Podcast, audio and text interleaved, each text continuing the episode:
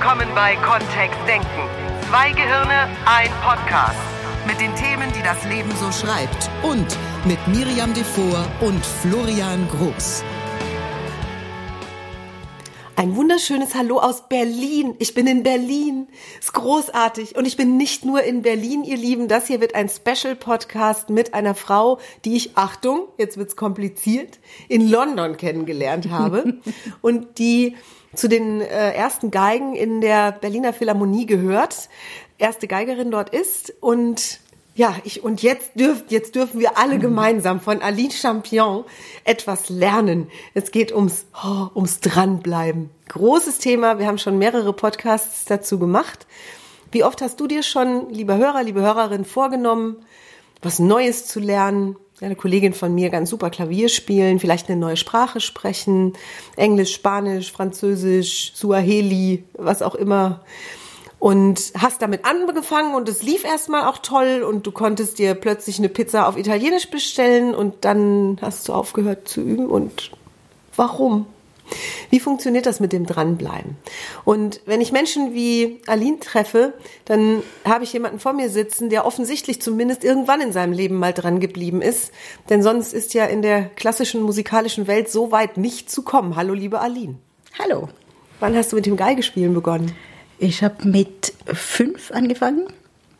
Ähm, meine Eltern erzählen mir, dass ich äh, schon mit drei unbedingt spielen wollte und mir eine Geige zum Weihnachten gewünscht habe und äh, zum Geburtstag und als sie sagten, das geht doch gar nicht, weil sie überhaupt nicht Musiker sind, habe ich gesagt, dann will ich gar nichts anderes. Sehr cool. Das ist die schöne Geschichte von meinen Eltern.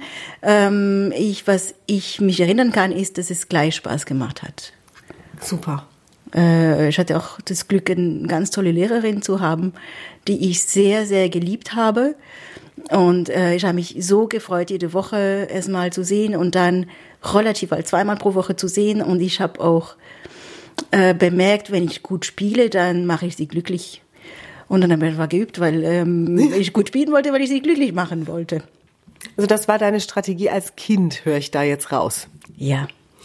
Wie viel Zeit am Tag hast du denn als Kind mit, mit der Geige verbracht? Oder wusstest du von Anfang an, ich werde Profi, ich werde Berufsgeigerin? Nee, das wusste ich gar nicht. Ich habe mich das gar nicht so viel überlegt. Ich habe einfach, ich wollte einfach Geige spielen. Aber ich habe mich gar nicht überlegt, ob ich, ich wollte Floristin werden auch. und ähm, irgendwann habe ich einen Geigenbauer gesehen und ich dachte, oh, Geigenbauer ist auch schon toll. Ähm, aber ich wusste nicht wirklich. So, ich habe einfach, ich wollte einfach gut Geige spielen. Das war für mich wichtig. Und wie viel Zeit hast du als Kind mit der Geige verbracht am Tag? Weißt du das noch? Das weiß ich nie mehr. Ich, ich habe keine Erinnerung. Ich weiß, ich habe äh, mit zwölf angefangen, äh, Solokonzerte zu spielen.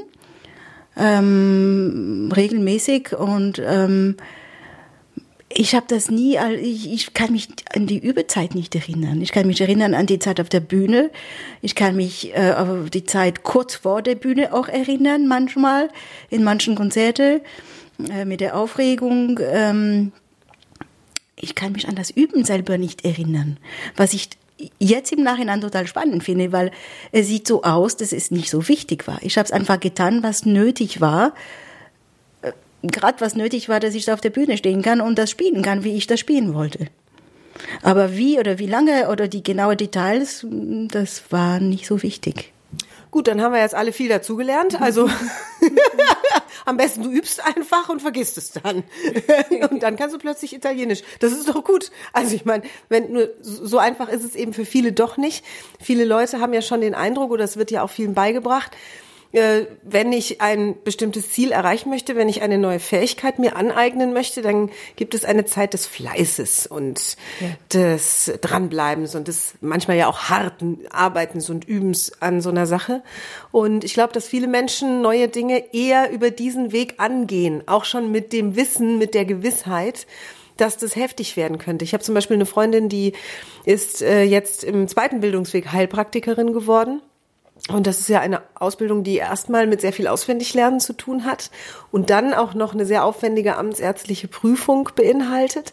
Und da war von Anfang an, schon bevor das losging, gedreht, drehten sich unsere Gespräche immer nur um diese so, hoffentlich halte ich das durch, hoffentlich äh, höre ich nicht irgendwann auf mit dem Lernen, hoffentlich werde ich nicht irgendwann zu faul. Also es waren so diese Ängste, die da auch im Raum waren. Mhm. Und wenn ich heute durfte ich ein Konzert hören in der Philharmonie, ich bin immer noch völlig bewegt. Ich werde darüber einen Blog schreiben, ihr Lieben. Es will aus mir raus. Ähm, wenn ähm, wenn, also wenn ich, wenn ich die Musiker erlebe in der Philharmonie, dann ist bei mir sofort im Kopf, die haben 24 Stunden am Tag geübt irgendwann mal in ihrem Leben, sonst wären sie nicht so brillant. An welche Zeit des Übens erinnerst du dich denn? Gibt es eine Zeit, an die du dich erinnerst? Ja, diese Zeit mit Fleiß und viele Stunden im Leben von einem Geiger. Ähm, ich kenne keinen Geiger, die an richtig hohes Niveau erreicht hat und diese Zeit nicht hinter sich hat oder immer noch macht. Ähm, ich bin auch der Meinung, alles, was man richtig gut machen möchte, äh, es gehört immer Disziplin und Selbstdisziplin und Arbeit dahinter. Talent ist wunderbar und das ist äh, eine ganz tolle Hilfe und ähm, vielleicht auch notwendig. Das, das weiß ich.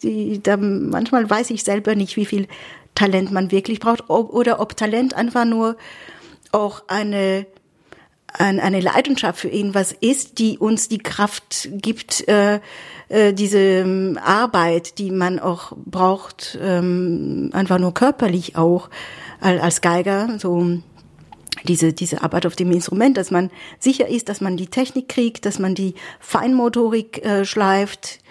Das ist wirklich physische Arbeit. Und das das braucht leider seine Zeit.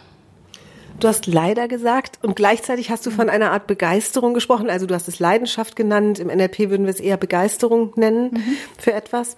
Und wenn Begeisterung dahinter ist, dann ist für mich oder die Erfahrung, die ich im Leben gemacht habe bei neuen Fähigkeiten, die ich mir angeeignet habe, war zum einen die Begeisterung auf, auf ein Ziel, also auf etwas hinzuarbeiten, was dann auf einmal da ist, was ich mir wünschen würde, zum Beispiel in so einem fantastischen Orchester irgendwann zu spielen. Und auch die Begeisterung für das, für das Metier selbst. Also bei mir ist es deutlich die Sprache und immer wenn ich mir eine neue Kommunikationstechnik aneigne, ist das auch wieder das viel lesen, viel üben. Ich übe in Selbstgesprächen, ich übe in Trainings mit anderen Menschen, ich bin da sehr, sehr fleißig dann. Das ist getragen von der Begeisterung. Und es gibt auch bei mir Augenblicke, zum Beispiel eben auch vor Prüfungen und so weiter, wo ich merke, es ist schon mehr ein Pflichtbewusstsein als eine Begeisterung, obwohl es um etwas geht, was mich begeistert. Gab es solche Augenblicke bei dir, wo du gar keine Lust hattest zu üben, obwohl es dich begeistert hat? Ja, und heute auch noch ganz viele. oh, wir sind unter Menschen. Aber was du sagst, und das ist wirklich richtig, äh, wenn, wenn so für mich ist es so, ich weiß, ich habe ein Konzert äh, in zwei Tagen und ich weiß, was ich brauche, um dieses Konzert nach meinem nach ähm, meinem Maßstab zu spielen oder die was auch meine äußeren Maßstäbe auch nicht nur meine eigene die kommen zuerst meine eigene aber auch die äußeren Maßstäbe was von mir verlangt ist von meiner Außenwelt dann was ich was äh, ich tun muss dafür. Ähm, das heißt, ich habe auch den klaren Ziel vor Auge, okay, da muss ich hin und was brauche ich dafür? Ähm, und das kann ich auch in, in äh, kann ich manchmal besser, manchmal schlechter aufteilen mit der Zeit, die ich habe. Was mache ich wann? Okay, so ich sehe das ganze, das ganze, das ganz große Stück und sage, okay, wie kriege ich das hin mit der Zeit, die ich äh, habe? Wie kriege ich das gebacken? Mhm. Das ganz große Stück Kuchen und äh, und versuche so oder oder teile das irgendwie in, in machbaren kleinen Schritten auf und ähm, es macht nicht immer Spaß. Ähm, das ist manchmal, was einfach nur notwendig ist, um erstmal dieses Level zu erreichen, was ich brauche und was gefragt ist auf der Bühne und auch, ähm, um, dass ich mich dabei gut fühle. Weil ähm, manchmal kann ich es auch ein bisschen, äh, ich wollte sagen, cheaten, Äh, ja, okay, verstehe. So. und so, das, so, so nicht so ganz alles ähm, mit, äh, mit dem besten Gewissen da, so, so ein bisschen cheaten hab. Und ich weiß, dass zahle ich dann auf der Bühne, dieses Cheaten. Das werde ich den Preis spüren. Das kostet mir sehr viel mehr Energie. Ich muss da auch wieder ein bisschen cheaten auf der Bühne. Und das ist kein schönes Gefühl. Ich mag es nicht. Und das ist eine sehr gute Motivation, um das nicht zu machen, zu Hause, dieses Cheaten, mhm. dass ich weiß, wenn ich wirklich diese Arbeit mache, und manchmal ist es wie beim Zahnarzt gehen, es muss einfach gemacht werden und einfach Augen zu und durch ähm, dann fühle ich mich im Konzert besser. Und wenn ich das wirklich gut gemacht habe, kann es sogar Spaß machen. So, da war jetzt ganz viel dabei. Ich fasse das mal kurz zusammen. Für mein Gehirn vor allen Dingen, vielleicht auch für das von dem einen oder anderen Hörer. Also zum einen gibt es ein Ziel. Und dieses Ziel kann ein Konzert sein, das ansteht. Das heißt, es gibt so eine Art Frontantrieb. Also du weißt, da willst du brillant sein und alle Erwartungen erfüllen, deine eigenen und auch die von, klar, den Menschen, die verantwortlich sind. Und dann organisierst du dir eine Art Arbeitsplan, kann mhm. ich das so nennen, in Abschnitten, die machbar scheinen für, für, für deinen Kopf. Da ist ja jeder Mensch anders. Ich finde das eine super Maßnahme. Und wie lang sind die Übestrecken, wo du nonstop übst, bis du eine Pause machst? Oder was, was tust du dann? Belohnst du dich dann? Oder äh, ist es ein Erstbelohnen, wenn das Konzert ist? Wie stelle ich mir das vor? Mhm. Die Arbeitsstrecken meinte ich jetzt nicht zeitlich unbedingt. Ich machte erstmal auch inhaltlich. Mhm. So erstmal aufteilen, was brauche ich als Inhalt oder als Fach oder Gebiete oder wenn ich das so ausdrücken kann. Ähm, so was muss ich alles machen ungefähr in Kapitel mhm. aufteilen. Äh, und das, was du ansprichst, finde ich auch sehr, sehr wichtig. Ähm, manchmal rede ich mit äh, Studenten und die sagen, oh, ich habe eine, eine Prüfung in, in einer Woche, ich muss ganz, ganz viel üben. Und ich habe gesagt, okay, wie, wie übst du dann? Was ist, was heißt ganz, ganz viel? Und er sagte, oh, ich übe so viel ich kann. Und ich sagte, äh, wie so viel du kannst? Wie viel ist das so viel du kannst? Und er sagte, oh, bestimmt zehn Stunden am Tag. Und ich habe das als Student, als junger Mensch das auch gemacht. Ich glaube, mein Rekord war vielleicht 15 Stunden am Tag. Und nicht nur einen Tag, sondern vielleicht zwei, drei Wochen lang. Ich würde heute meine Studenten nicht empfehlen, das zu machen. Ähm, erstmal habe ich gelernt, dass mein Gehirn das gar nicht so alles aufnehmen kannst und das ist viele von diesen Stunden einfach nur ähm, rein es hat mir irgendwie ein, ein, ein, eine Sicherheit gegeben, aber die habe ich gelernt, ich kann die anders kriegen, als jetzt äh, mich 15 Stunden da äh, mit der Geige zu, manchmal, ich wollte sagen, quälen. Manchmal war es Quälerei, manchmal war es auch angenehm, aber 15 Stunden lang war es schon sehr lang ähm, am Tag. Ähm, ich habe den Faden verloren. Ja, 15 Stunden üben ist viel. Genau, dann, äh, ich wollte von Ich habe gerade erst mal ausgeatmet, 15 Stunden, ja. Ja. Jetzt, weißt du, unsere Hörer zu Hause, die gerade angefangen haben, als Erwachsene Klavierunterricht zu nehmen, so, 15 Stunden! Ja, ihr Lieben, wenn aus dir noch was werden soll, ne? Dann zünd schon mal die Laternchen an. Nein, alles gut. Also Nein, das würdest du heute ist, eben nicht. Ich würde es äh, eben nicht empfehlen. Ich kenne Studenten, die das weiterhin machen und wenn ich mit dem rede, sage ich, du brauchst es nicht. Du kannst sich das Leben viel leichter machen. Ich habe es gemacht, ich habe es getestet. Es geht so auch, aber es geht auch leichter, wenn du das ein bisschen klüger machst und ein bisschen besser einteilst. Und was du sagst mit der Zeit ist, ist, ist ganz, ganz wichtig. Es hat mir sehr geholfen. Für mich mache ich mir kleine Strecken mit der Zeit. Ich mag sehr gerne denken, 45 Minuten super intensiv und danach mache ich Viertelstunde Pause. Und dafür kann ich die 45 Minuten sehr, sehr intensiv machen und, oh, so, und wirklich durch und ohne irgendwie, ach, ich muss jetzt zur Toilette oder ich gehe nicht mal zur Toilette in der Zeit, weil ich weiß, sonst fällen mir zehn andere Dinge, die ich unbedingt sofort machen muss. Und ich muss unbedingt diesen Anruf habe ich vergessen oder ah, ich habe jetzt doch Durst, ich muss es trinken und ich, ich bin da mit mir sehr konsequent, weil ich weiß, dass ich sonst ein bisschen faul sein kann. Und da bleibe ich mit mir sehr, sehr konsequent und mache einfach die 45 Minuten durch und weiß, wenn ich die Geige und ähm, die Uhr schauen und dann frage ich mich, muss ich erstmal jetzt was trinken? Habe ich Hunger? Ähm, muss ich noch unbedingt was erledigen vorher? Ähm, oder eben zur Toilette oder was auch immer? Und dann weiß ich, okay, jetzt ähm, bin ich dran für 45 Minuten. Stellst du dir dann einen Wecker? Nein. Schaust du auf die Uhr? Ja, und manchmal sind sie sehr, sehr lang, diese 45 Minuten. Und manchmal gehen sie wie im Flug. Auch wenn sie wie im Flug gehen, mache ich danach Pause. Ich habe Florians Stimme in meinem Kopf, das ist häufig so, also ist kein, ist nicht pathologisch. Und Florian würde an der Stelle, glaube ich, fragen, ob es sozusagen auch auf die Qualität ankommt in diesen 45 Minuten. Also, ne, weil also ich habe das auch selbst schon bei mir gehabt, dass ich gesagt habe, so ich arbeite jetzt 45 Minuten an diesem Theaterskript und ich habe an dem Theaterskript gearbeitet. Ich habe die Hälfte der Zeit damit vertrödelt, die Sachen durchzulesen, die ich letzte Woche geschrieben hatte. Und dann habe ich noch mal zehn Minuten damit vertrödelt, irgendwelche komischen Begriffe im Internet zu googeln. Und dann habe ich vorsichtig angefangen zu schreiben und letztlich das, was ich mir vorgenommen hatte, nämlich wirklich weiter zu schreiben, den nächsten, die nächste Szene fertig zu haben. Das habe ich nicht gemacht. Also ist es auch ein qualitativer Anspruch, der da drin ist? Auf jeden Fall. Und da kommen wir zurück auf, was ich vorher sagte, dieses Aufteilung. Bevor ich anfange mit den 45 Minuten, weiß ich genau, wie ich die verbringen möchte. Und das mache ich auch, das ziehe ich einfach durch. Und ich habe einen genauen Plan, was will ich mit diesen 45 Minuten erreichen. Und klar, manchmal bin ich konzentriert und manchmal weniger konzentriert.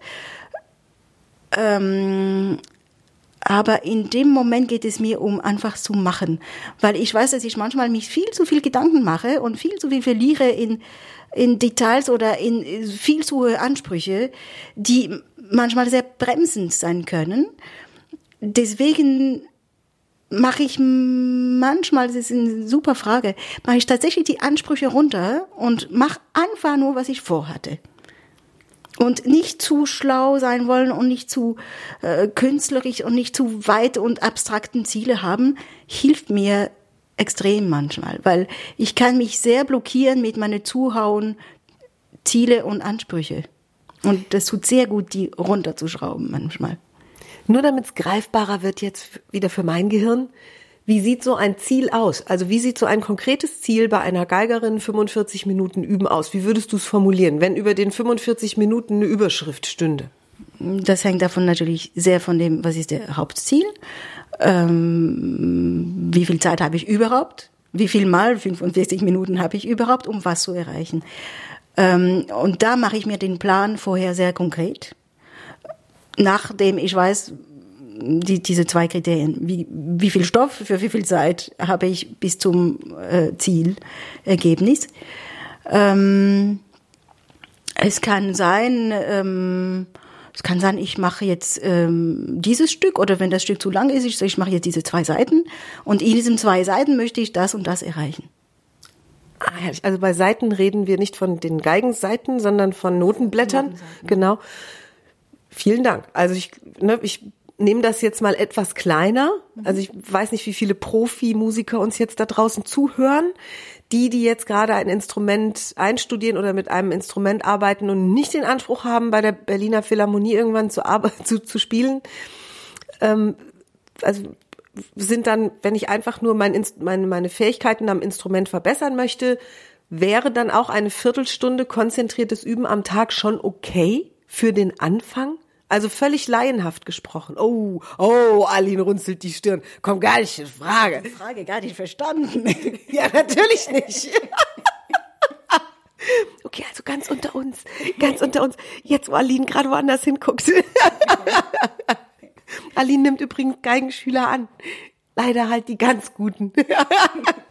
Was auch rechtens ist, denn schließlich geht's hier um eine ganz, ganz professionelle Ebene. Ich möchte es nur gerne sozusagen entspannt halten. Ähm, wir fahren dieses Jahr nach Frankreich in den Urlaub und Florian wollte seine Französischkenntnisse wieder auffrischen, die vor 30 Trilliarden Jahren in der Schule irgendwie stattgefunden haben.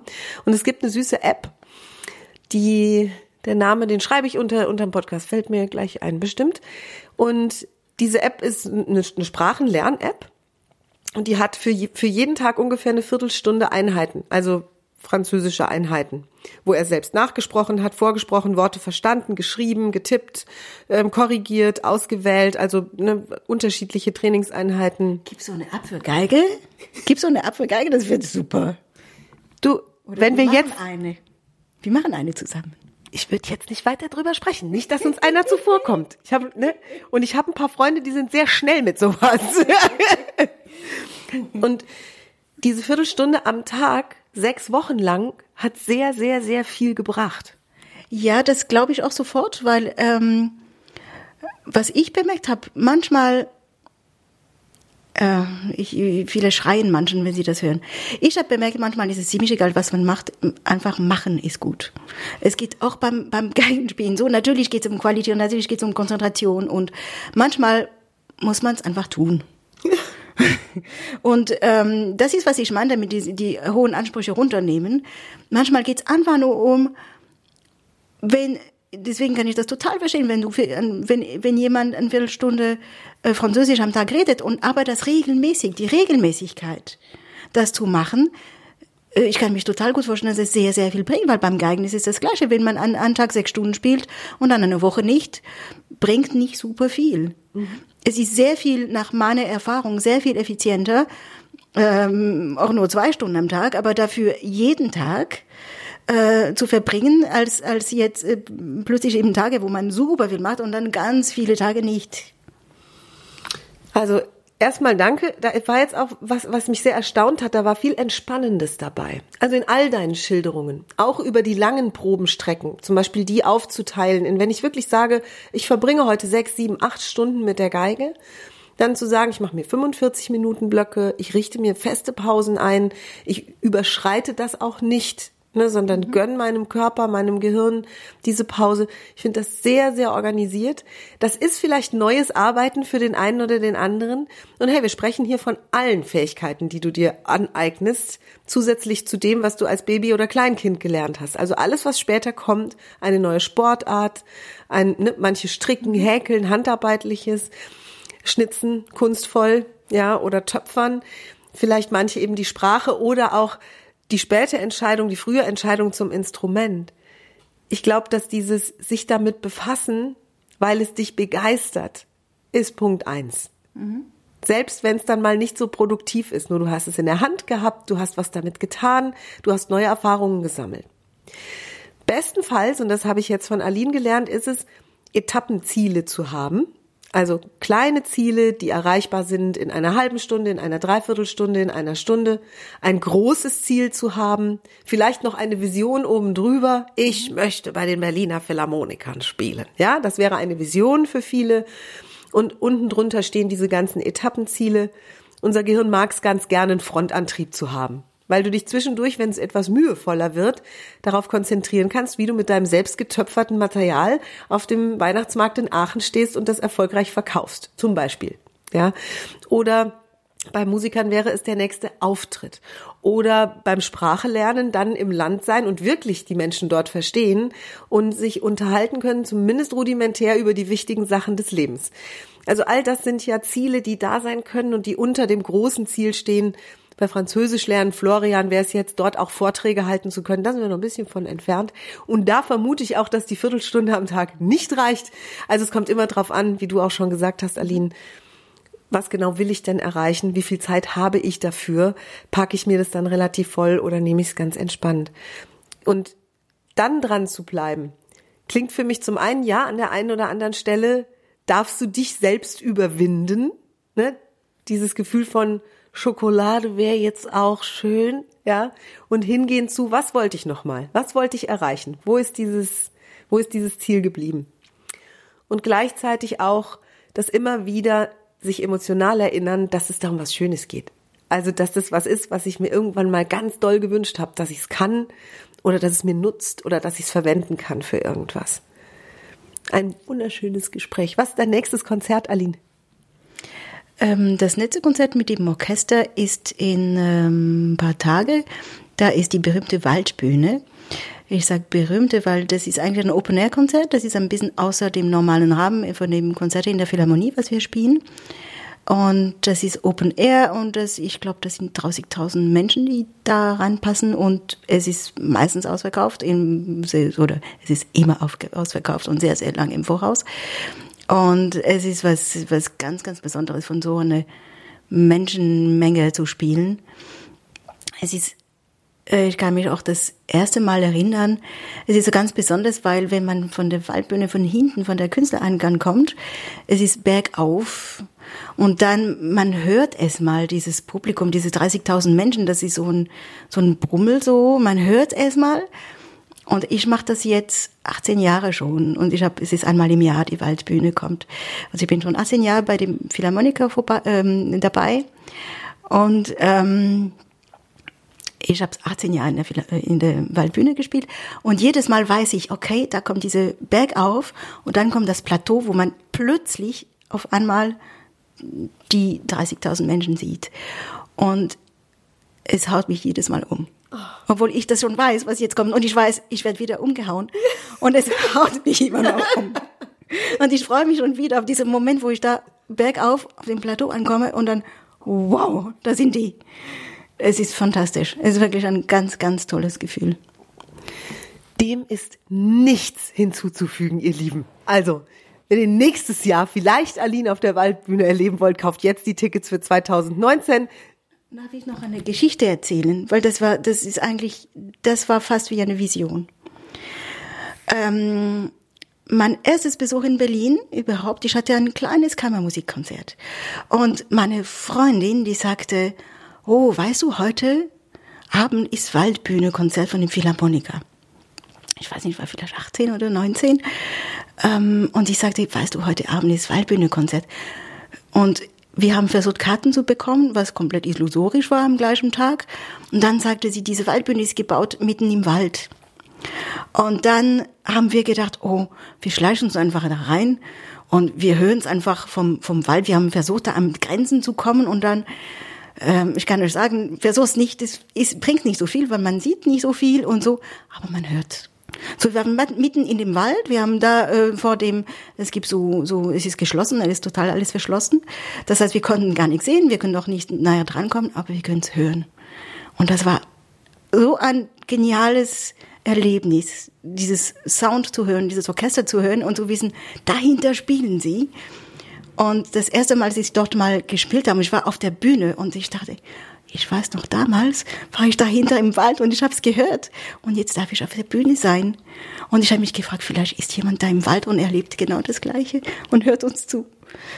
Und das denke ich jedes Mal, wenn ich drauf sitze. Und ich werde es auch am Sonntag an denjenigen, die im Wald vielleicht sind, auch denken. Oh, wie herrlich. Oh. Ich habe schon wieder Gänsehaut. So, das war heute ein sehr ereignisreicher Tag, ihr Lieben. Ich bin immer noch geflasht von diesem Konzert. Ich habe Malers Sechste gehört von der Berliner Philharmonie. Geh auf YouTube, lass, such dir irgendeinen schönen Dirigenten raus, hör dir dieses, dieses, das ist, das ist Freakshow, das ist klassische Freakshow, diese Symphonie. Es ist, ist wirklich unfassbar gut. Und alle, alle Farben, die klassische Musik haben kann, sind da drin. Also genieß es einfach. Es ist eine lange Symphonie, hast viel Freude dran auf jeden Fall. Wenn du, vielleicht hast du ja auch Spotify, da gibt's das bestimmt in ganz fantastischer Qualität. Und ich sage jetzt erstmal vielen, vielen Dank an Aline für einen ganz tollen Podcast übers Dranbleiben. Dir zu Hause sage ich danke fürs Zuhören. Und das letzte Tschüss, das hat selbstverständlich unsere erste Geige. Tschüss, alles Gute. Mehr von uns gibt es unter www.kontext-denken.de. Unsere Seminare, unsere Workshops und unsere MP3-Downloads findest du auf unserer Seite. Wir freuen uns auf dein Feedback und sagen Tschüss bis nächste Woche. Bis zum nächsten Podcast.